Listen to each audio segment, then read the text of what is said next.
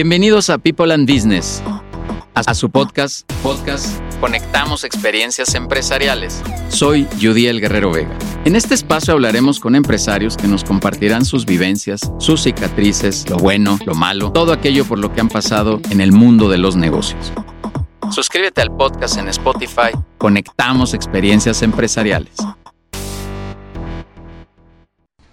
Hola, ¿qué tal amigas y amigos de People and Business, amigas y amigos de este su podcast Conectamos Experiencias Empresariales? Mi nombre es Jaime Neftalí Martínez Hernández y a nombre de Yudiel Guerrero Vega, nuestro comandante en jefe, pues les damos la más cordial bienvenida a este proyecto en el cual compartimos información de directores de negocios, de directores de empresas que a su vez también colaboran con nosotros en temas de consejería. Tenemos consejos de administración, consejos directivos en los cuales compartimos nuestras experiencias, algunas buenas, otras no tanto, que tenemos en esto, en este devenir empresarial de todos los días. Hoy le queremos compartir que está con nosotros todo un personaje, todo un hombre con una batalla de los sistemas de punto de venta, ¿verdad? De los llamados POS. Hoy está con nosotros nada más y nada menos que el ingeniero Héctor Jaramillo Villagómez. Él es director general de POS Latinoamericana SADCB, ingeniero industrial y de sistemas por el Tecnológico de Monterrey del campus Estado de México. Así es, ¿verdad? Es especialista de productos para hospitalidad en NCR de México. Es una empresa, pues, poco famosa, ¿verdad? De, la más, de las más importantes nuestro amigo Héctor Jaramillo, el ingeniero Héctor Jaramillo, ha instalado los primeros puntos de venta que tuvo McDonald's, Hard Rock de México, los primeros sistemas touchscreen, esos que los monitores que tú juegas con ellos, ¿verdad? Que todos hemos visto, de los del Hotel Camino Real, Sheraton Santiago y Buenos Aires, del Hotel Nico, entre otros, además del sistema Genesis, para Sanborns y para Mixup, marcas nada pequeñas, ¿verdad? Además de que estuviste en Softec, otro gigante con Blanca Treviño, ¿no? De los desarrollaste sistemas de mercaderías para Grupo Gigante. Sí. Así es, el sistema de retail de Interact para Palacio de Hierro, fuiste gerente de sistemas en Grupo Andrea, eh, sistema de control de inventarios, esto que tiene que ver con las tiendas, bueno, supongo que son eh, inventarios y la distribución, la logística de estas tiendas por catálogo, ¿son así? Sí, correcto. Ajá. Eh, fundador y director general de Telecontacto, llegando a administrar 500, más de 500 posiciones en campañas outbound para Alestra, socio director de Post Latinoamericana, introduciendo en México el sistema de venta para restaurantes Aloha. Correcto. Ajá. Siendo su representante por más de 24 años instalado en varias de las principales cadenas restauranteras en México. Eh, Aloha no, no es tuyo propiamente, tú eres un representante, bueno, eras un representante. Y bueno, ¿qué más les puedo decir? Además de que es un tipazo, un gran amigo, alguien que queremos mucho en la comunidad de People and Business y que si bien, si bien su desarrollo profesional para él es, esto es eh, pecata minuta, decían por ahí, esto es muy, muy común lo que él ve, para todos nosotros siempre nos ha maravillado, yo creo, cuando vamos a una tienda, ver cómo se cobra, cómo se maneja el inventario, cómo se descarga, cómo te emiten un, un, eh, un comprobante, cómo puedes facturar, todo lo que hace un punto de venta, ¿no? Héctor Jaramillo, tú sueñas con puntos de venta, comes, desayunas con puntos de venta, amigo, cuéntanos. Sí, básicamente, bueno, pues toda mi historia siempre me ha regresado a, a los puntos de venta. Tuve algunas, como ves, algunas experiencias en retail general también en algún momento estuve trabajando en, algo de contabilidad y demás, pero siempre regreso a los puntos de venta, ¿no? Y hace justamente 24 años decidí emprender con aplicaciones a la medida para el área restaurantera, típicamente o, especialmente para el área restaurantera, pues porque ahí es donde me llevó la historia y ahí es donde, donde he seguido. Y hemos trabajado en algo de retail, pero siempre regresando a, a la parte restaurantera, hotelera con sistemas de punto de venta y todo lo que hay atrás, porque la realidad es que la gente ve el punto de venta, las maquinitas donde el mesero pide, pero atrás de eso hay un mundo, ¿no? Que hay unos muy famosos. Hay unos muy famosos. Muy famosos, muy comunes, pero como todo en la vida, no por ser famosos son los mejores, ¿no? Correcto, correcto. ¿No? por ser los más comerciales son los, los más detallados, o como bien lo dices tú, un tema que se maneja mucho en los sistemas es el de el traje a la medida. Sí, y efectivamente, mira, eh, una de las características de los sistemas en general es qué tanto te adaptas tú al sistema o qué tanto quieres tú que el sistema se adapte a ti, ¿no? Lo cual debe ser muy caro. sí. Cuando tú de de- decides diseñar un sistema a la medida, tienes que considerar pues el costo, obviamente, y el tiempo de desarrollarlo. ¿sí? Eh, no hay sistemas perfectos, pero el hecho de que tú tengas que desarrollar un sistema a la medida implica dos cosas. O que dentro de tu organización pongas gente que no es parte del core business. Si tu negocio es vender y atender clientes y demás, el hecho de tener gente de sistemas te puede implicar, o gente de desarrollo puntual, te puede implicar que le desvíes eh, la atención al core de tu negocio. ¿ok? Eh, por otro lado, pudieras tú considerar contratar a una empresa ¿sí? que también tenga eh, sistemas o que también desarrolle sistemas a la medida. Pero aquí lo que te enfrentas es que tienes que buscar a una empresa que tenga experiencia en los sistemas de ese, de ese, de esa industria. ¿sí? Si tú decides instalar un sistema ya existente, el reto es otro. El reto es que tengas que buscar a un distribuidor, a un proveedor que tenga experiencia en el medio y que el sistema sea lo más adaptable posible a tu negocio.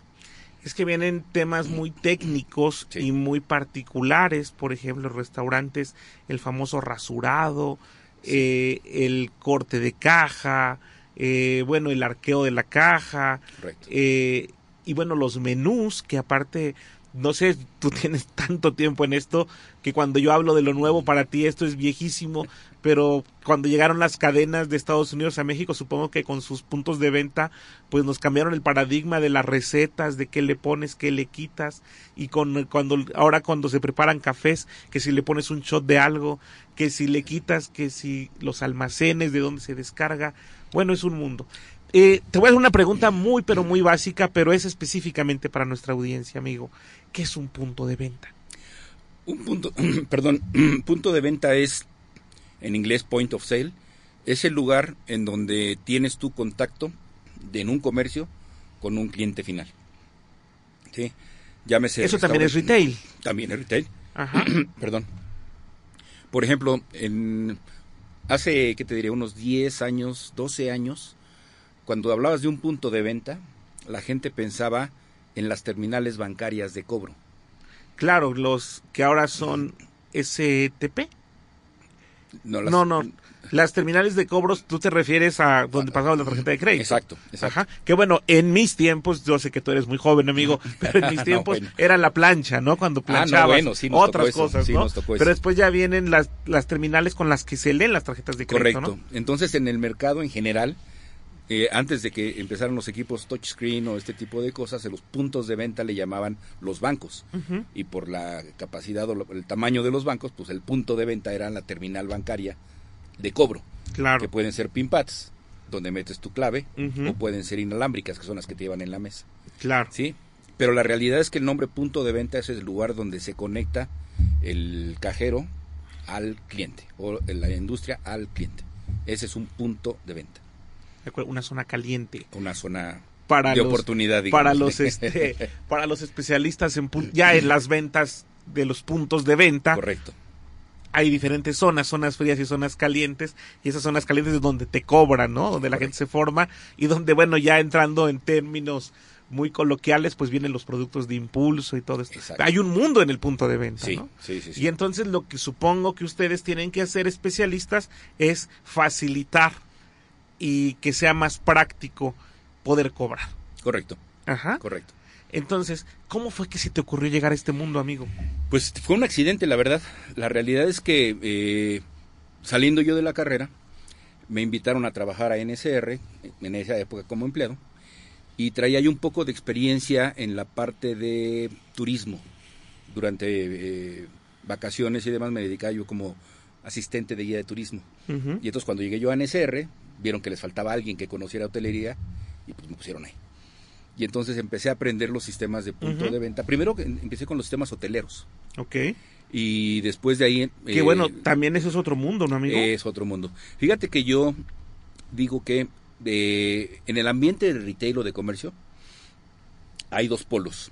El polo de abarrotes, Ajá. tiendas de, de, eh, de almacenes generales, y el otro polo es hotelería. Ok. Y todo en medio son los diferentes sistemas de punto de venta o los diferentes sistemas de atención ¿sí? Uno es totalmente venta de productos centavero, ¿sí? Y el otro es servicios totalmente.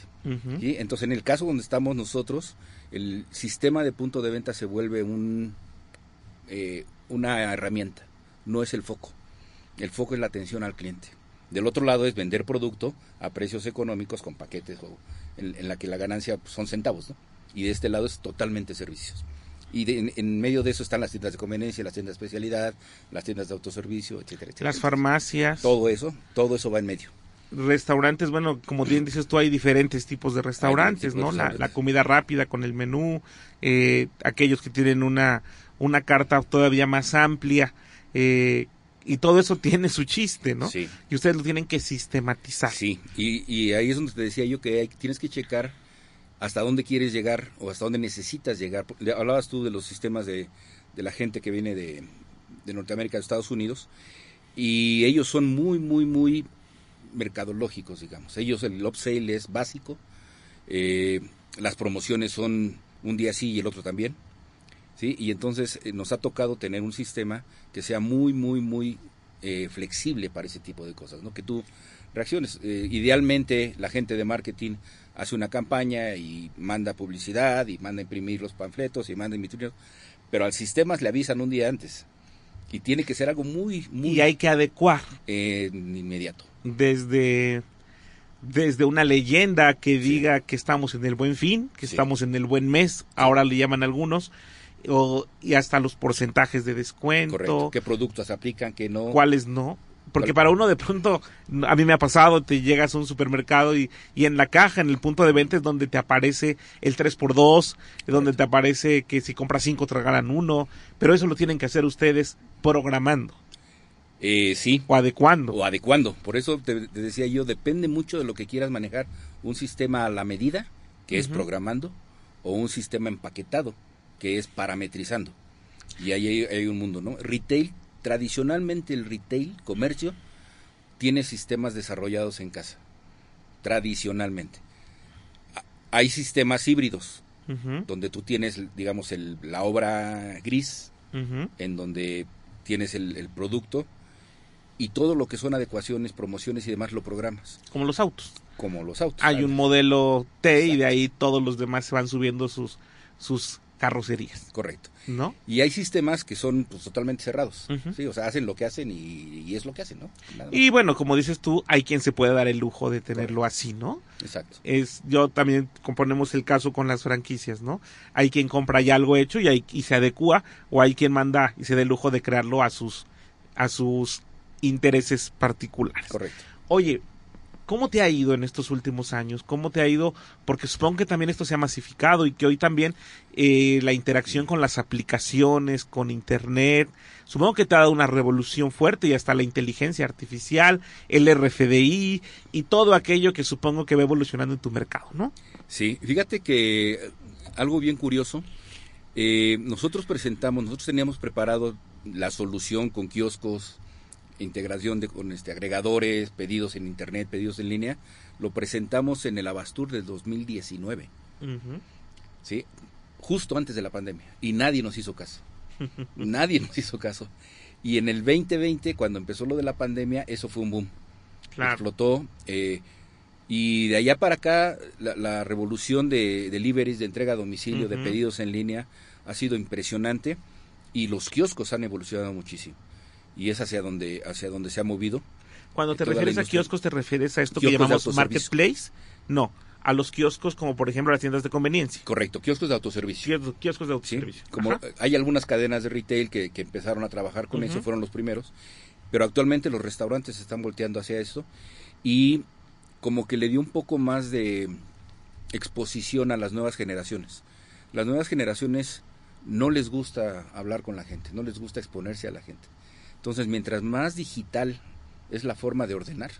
¿sí? más eh, eh, el upsale, digamos, o más, más el, el- el acercamiento. Tú has visto, por ejemplo, las cadenas de las cafeterías, ¿no? que les dan sus puntos y es impresionante la cantidad de dinero que gastan en un café por tener puntos, ¿no? Y eso, Sí, El, el- el mercado, tú lo sabes, es la gente Nos referimos A- a- específicamente abajo a, a Starbucks. A Starbucks, ¿no? Y bueno, nuestros amigos y queridos compañeros en People and Business de Casaba Roots, que también va para allá, ¿no? Sí. Por ejemplo, con Casaba estamos ta- viendo ahorita un proyecto de digitalizar los tickets. Qué bueno. Ajá. ¿sí? ¿Por qué? Porque justo es para allá, ¿no? El tema de, de eh, eh, ¿cómo se dice? El salvar los árboles, no tener tickets impresos y a base de esto te genera un poquito más de contacto y referencia con la gente.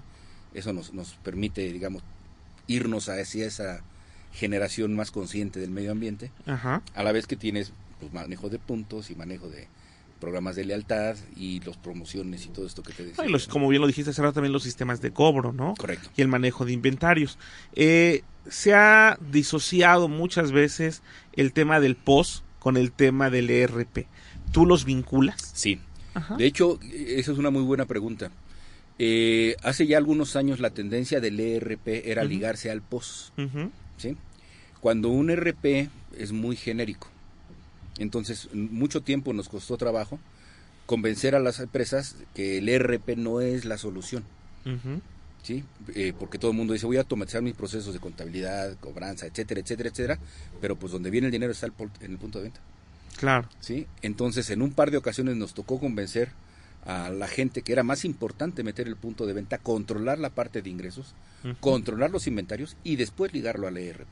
Que en ese sentido ya se, genera, se generó una administración más integral, Correcto, pero con una puerta de acceso mucho más confiable. correcto. Y el POS está dedicado a punto de venta. ¿Tú tienes ahora mismo un POS particular, uno que sea tuyo, o tú desarrollas para cada empresa? Y mira, nosotros lo que, lo que hacemos es que representamos dos sistemas de punto de venta, uno eh, Aloha, como ya lo comentaron, que es de NSR, y tenemos otro punto de venta que trajimos de España que se llama Retail, eh, hace un par de, de años, eh, Hostel Táctil se llama, que es un sistema más económico, digamos, y es un poquito más eh, para la microindustria. ¿Cómo se llama ese? Hostel Táctil, Hostel con H. Hostel Táctil con H. Y este no tiene que ver nada más para la industria hotelera. Es para, no, es, que- es que en España hostel, hostelería es restaurantes, Claro, claro. Entonces por eso se llama Hostel Táctil. Ok, pero este no es de NSR. No es de NSR. Y tú lo representas. Y yo lo represento aquí en México. Digo, hace un par de años nos trajimos la distribución. Ellos estaban en México y con la pandemia y demás se retiraron y entonces nosotros decidimos empezar a ofrecerlo. Y eh, desarrollamos un sistema para control de inventarios y costos específicamente para el mercado latinoamericano. Pero ese lo hiciste tú. Ese sí lo hicimos. desde usted, desde, desde tu Desde- propia empresa. Eso, correcto. Ok. Eh, ¿Algún caso de éxito que tengas, alguna empresa de estas conocidas o a lo mejor no tan conocidas? Porque de pronto conocemos los nombres comerciales, pero no los nombres eh, de sus razones sociales, ¿no? Sí. Bueno, la más conocida y de uno de los, de los orgullos que, que más tengo es la Casa de Toño. Ok. Sí, yo empecé a trabajar con Toño cuando él iba a abrir su cuarta sucursal y pues nos tocó trabajar muy de cerca eh, en el crecimiento.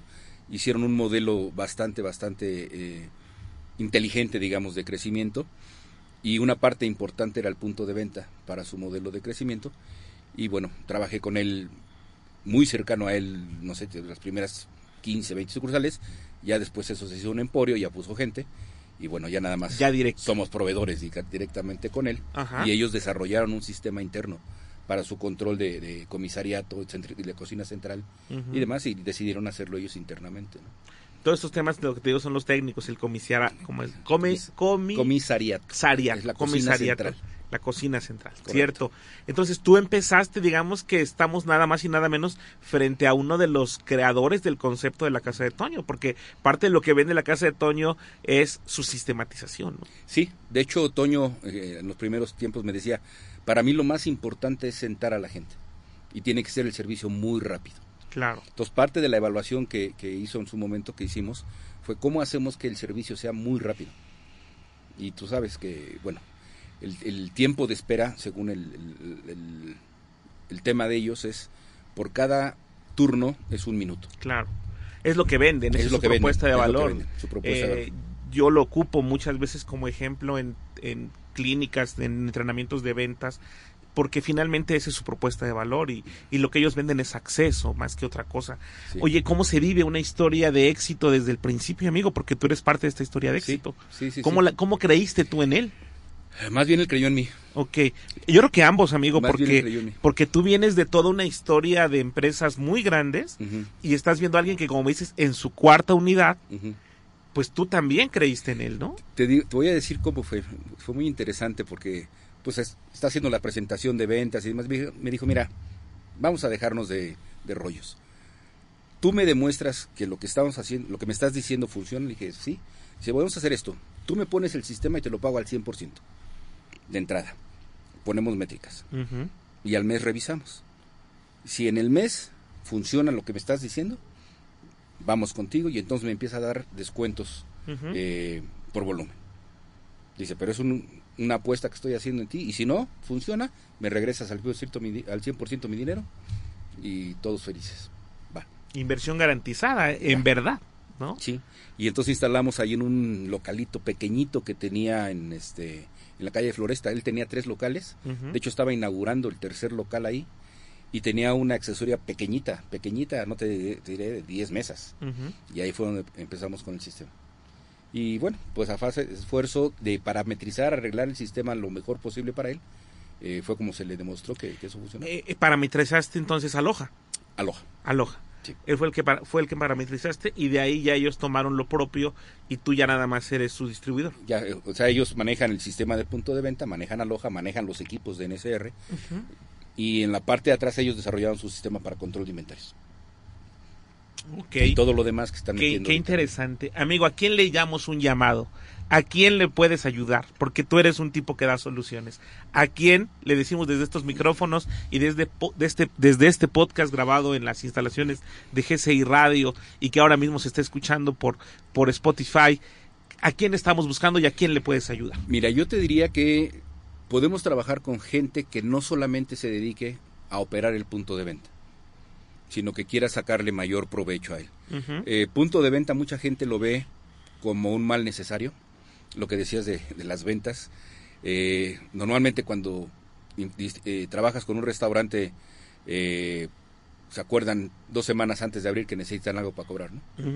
Yo te diría que cuando una cadena ya que tiene 5, 6, 7 restaurantes, eh, se les empieza a complicar el manejo del punto de venta y ya quieren dar el siguiente paso con programas de lealtad, con administración centralizada, con este más profesionalizado, digamos, en la administración de su cobranza, promociones, cortesías, eh, cambios de precio en línea, cosas de ese tipo, que ya son un poco más complejas cuando hablas de 4, 5, 8 restaurantes para arriba pues yo creo que son los clientes ideales, ¿no? que ya están interesados en que el punto de venta se convierta en una herramienta de marketing, una herramienta de venta adicional, no solamente cobrar.